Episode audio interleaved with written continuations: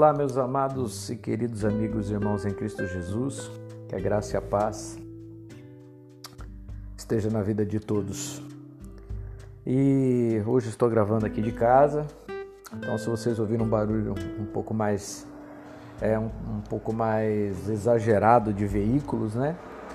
É que a nossa querida prefeitura aqui da minha cidade, da cidade de Itápolis, está fazendo um pequeno reparo na avenida principal e a maioria dos caminhões e carros estão desviando por aqui. E é um reparo pequeno, mas que por ser feito pela prefeitura demora o dia todo, né? A gente já sabe mais ou menos como que é. Mas vamos lá, né? Eu quero compartilhar com vocês um pouco da da mensagem que eu trouxe para a Igreja Batista Reviver ontem do culto, né? No, no domingo, dia 24 de abril de 2022. E eu falei a respeito de algo que acontece né, na vida é, de Paulo e que se passa principalmente na cidade de Atenas, na Grécia. E esse fato acontece na segunda viagem do apóstolo Paulo. Enfim, eu vou resumir um pouco, vou sintetizar aquilo que eu falei e vou acrescentar algumas coisas. É, resumindo, né, Paulo ele chega com os seus companheiros de jornada, né?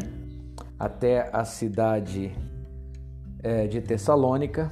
E Salmo 17 diz que logo Paulo já vai num sábado ter com os judeus e alguns recebem né, na sinagoga e alguns recebem bem Paulo, mas a maioria não. Paulo fala ali com alguns judeus, Paulo fala com gregos e o fato é que algumas pessoas ali aceitam a Jesus Cristo, aceitam a pregação de Paulo, né? aceitam a mensagem de Paulo, recebem Jesus Cristo como Senhor e Salvador. E a Bíblia diz aqui né, que ele, entre as pessoas que receberam é, Jesus Cristo, né, é, pessoas de alta posição da cidade. Pois bem, Ali Paulo prega o evangelho, algumas pessoas aceitam a Cristo, alguns dos discípulos de Paulo ficam ali para, para poder discipular essas pessoas. E é ali que nasce, é assim que começa a igreja de Tessalônica, né, da cidade de Tessalônica. Depois, é, Paulo então ele sai dali porque tem um problema, né, alguns vadios, alguns desocupados ou alguns que não têm interesse na mensagem de Paulo, porque o que a gente vê muito, né? Quando a mensagem do pregador ela é verdadeira, sempre há oposição, né? Sempre levantam-se opositores.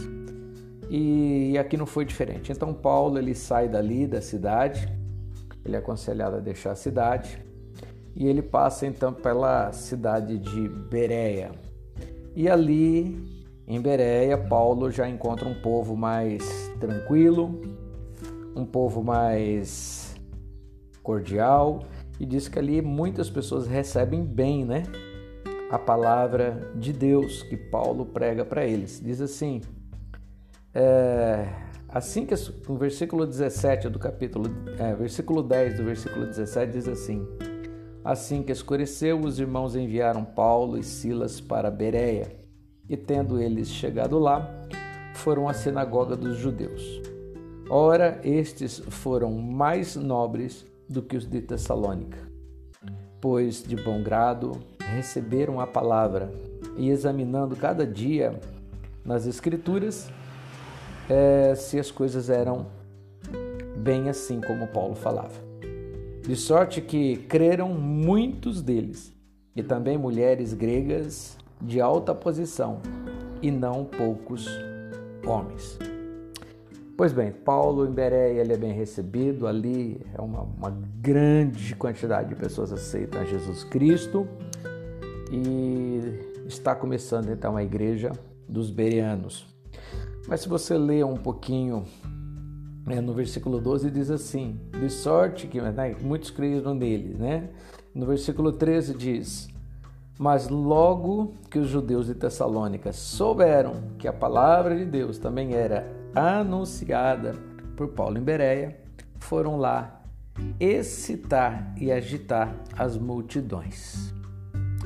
É, enfim, né, ali o pessoal de Tessalônica, os judeus de Tessalônica, realmente um povo complicado. Foram tentar ali é, é, fazer com que se enfraquecesse a mensagem de Paulo e que alguma coisa não desse certo. Mas deu, para contrariar todos eles, deu. Deu certo e a igreja dos Berianos é uma igreja muito abençoada. E então daí Paulo, vendo o tumulto, acontecendo o tumulto, Paulo ele viaja para Atenas. E é aí que eu gostaria de de discorrer um pouco mais aqui da, da, desse texto, né? Quero ficar um pouco mais aqui em Atenas. Diz que quando Paulo chegou lá em Atenas, é, Paulo se deparou com uma cidade totalmente tomada pela idolatria. Atenas era um lugar de uma profunda idolatria. É, por todas as ruas, alguns dizem que tinha mais deuses do que gente. E Paulo, então, ele diz que ele fica com o seu coração é, apertado. Ó, versículo 16. Enquanto Paulo pregava em Atenas, seu espírito se revoltava em si mesmo, vendo a cidade tão entregue à idolatria. É, Paulo vai também até a sinagoga, né, no versículo é, 17 é, diz aqui que Paulo discutia na sinagoga com alguns judeus e os gregos devotos. E todos os dias ele ia na praça ter com aqueles que lá se apresentavam.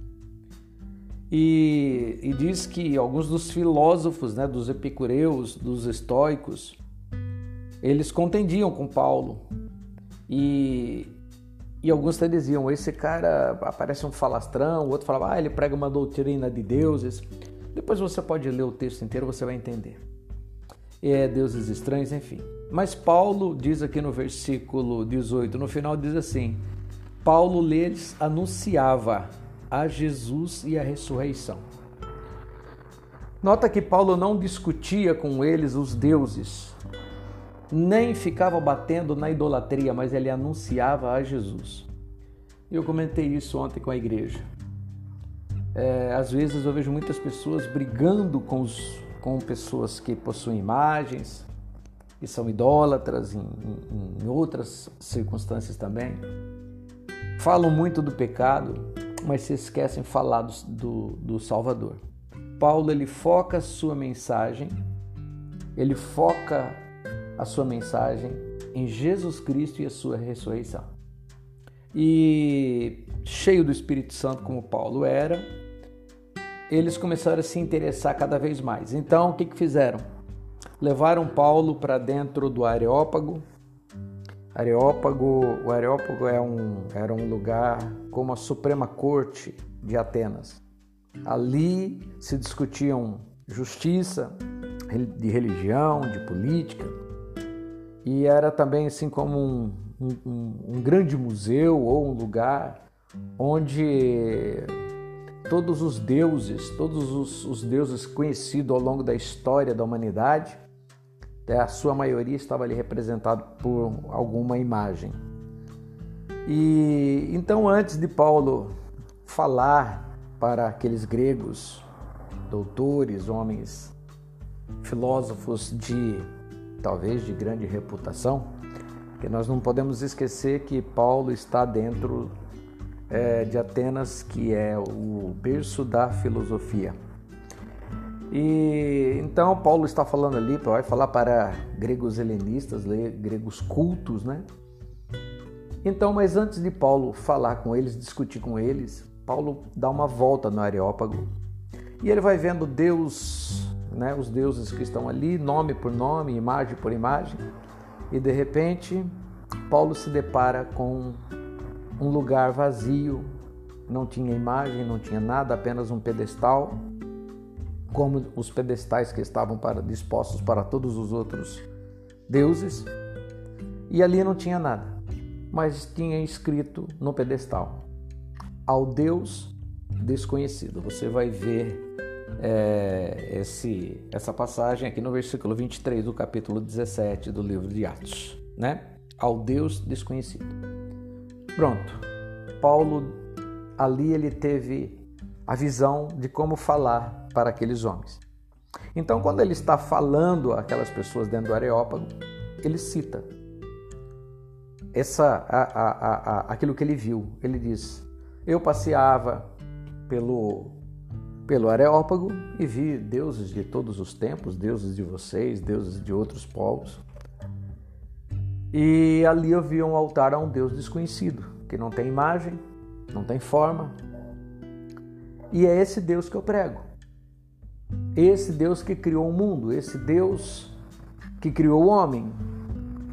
E é esse Deus que enviou o seu próprio Filho Jesus Cristo para vos salvar, tanto aos judeus quanto a outros, por isso estou aqui pregando para vocês. Esse é o Deus que eu prego. Olha que coisa tremenda.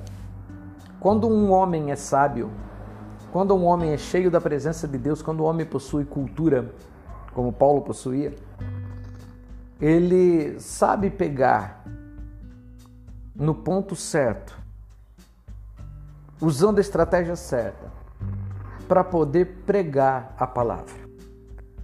E Paulo tem muito êxito ali em Atenas. Né? Então, essa passagem que eu preguei ontem, falando a respeito disso, falando dos atributos de Paulo, enfim. E eu vejo que sobrava para Paulo falta para a maioria, para a grande maioria esmagadora dos pastores e pregadores do Evangelho né? pregadores do Evangelho. Eu não estou falando animadores de palco, mas pregadores do Evangelho. E a maioria se diz pregador do Evangelho. É incrível porque se dizem pregadores do Evangelho, mas quando você vai a um culto, muitas vezes de Evangelho não tem nada. Né? É... O que sobrava para Paulo está faltando para a maioria dos pastores mundo afora. Ousadia, entendimento, sabedoria, compromisso com a palavra e pregar e pregar a Jesus Cristo como Salvador. Eu vejo muito o pastor que está até omitindo, omitindo o nome de Jesus, apenas atribuindo a Deus. Deus, Deus, Deus vai fazer, Deus vai fazer. Nós não podemos esquecer, queridos, que Jesus disse: Eu sou o caminho, a verdade e a vida. Leia lá, está lá no Evangelho de João, no capítulo 14. Eu sou o caminho, a verdade e a vida, e ninguém vem ao Pai senão por mim. E Jesus diz: Tudo aquele que me honrar diante dos homens, eu honrarei diante do Pai. Eu tenho visto muitos pastores até omitindo o nome de Jesus Cristo e em detrimento apenas dizendo Deus, porque é mais fácil falar de Deus porque quando eu falo de Deus, não sabe se eu estou falando de Deus no, no o Deus vivo ou um Deus qualquer. Fato que eu vejo isso. E eu vejo ali Paulo na sua viagem missionária, indo e pregando o evangelho de salvação. Claro que a igreja passa ah, o tempo, nós passamos o tempo, a igreja está aí há dois mil anos. E nos últimos 500 anos, a gente viu toda essa reforma, né? os, os frutos da reforma protestante. E nos últimos três séculos, as grandes viagens missionárias, como a gente vê aí, né? Viu, conhece a história dos grandes missionários mundo afora, grandes evangelistas, pessoas que levaram o evangelho a quatro cantos do mundo. Então hoje a gente vê o evangelho em qualquer lugar do planeta praticamente, né? Se você for na África, tem igrejas e foram ali os missionários americanos, brasileiros, espanhóis, enfim. Se você for em qualquer lugar, o Brasil, nós somos o fruto de um grande investimento das igrejas batistas é, americanas.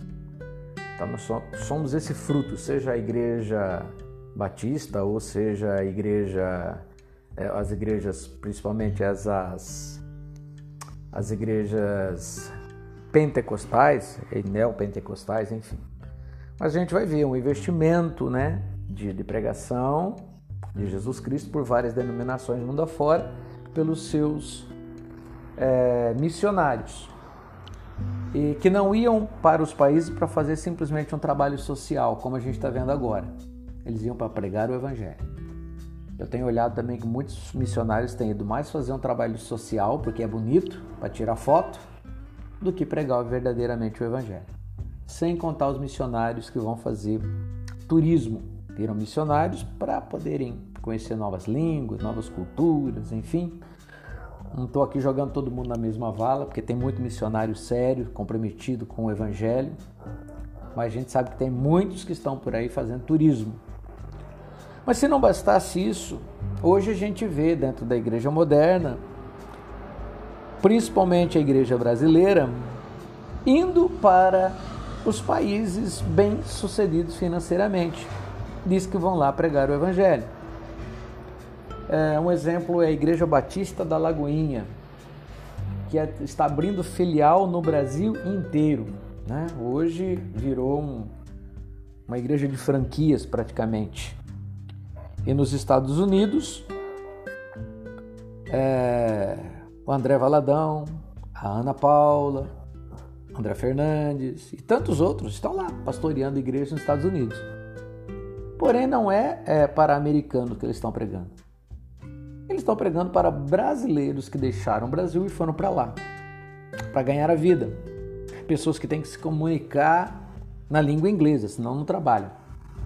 Então, às vezes eu vejo que necessidade há de igrejas, pastores aqui renomados, que já fizeram sucesso nos palcos, nos púlpitos do Brasil, mas hoje talvez não façam tanto sucesso aqui, irem para Orlando, na Flórida, Miami, outros é, Portugal, outros Inglaterra, países ricos, Canadá, mas principalmente Portugal e Estados Unidos, onde tem muito brasileiro. E eu pergunto, se o brasileiro vai para lá trabalhar e ele é obrigado a aprender a língua inglesa, senão não vai trabalhar. Né? Como que ele vai trabalhar se não sabe falar inglês? Que necessidade há de um brasileiro lá para pregar? Lá não tem igreja suficiente? Mas não é isso que eu vejo, queridos. Não vejo. Eu vejo isso com um pouco de status para a igreja. E segundo, eu vou lá pastorear as minhas ovelhas que saíram do Brasil e foram para lá. Isso não é fazer missões. Isso não é agir como o apóstolo Paulo e tantos outros. E outra coisa que eu tenho visto, ouvido nas pregações dessas pessoas, mais um, uma, um incentivo para essas pessoas vencerem na vida lá do que qualquer coisa. Enfim, é preocupante. Leiam 17, capítulo 17 do livro de Atos. Meditem no que eu falei. Vocês não precisam concordar tudo comigo, mas, enfim, espero que tenha contribuído para alguma coisa. Deus abençoe a todos. Fique na paz do nosso Senhor e Salvador Jesus Cristo.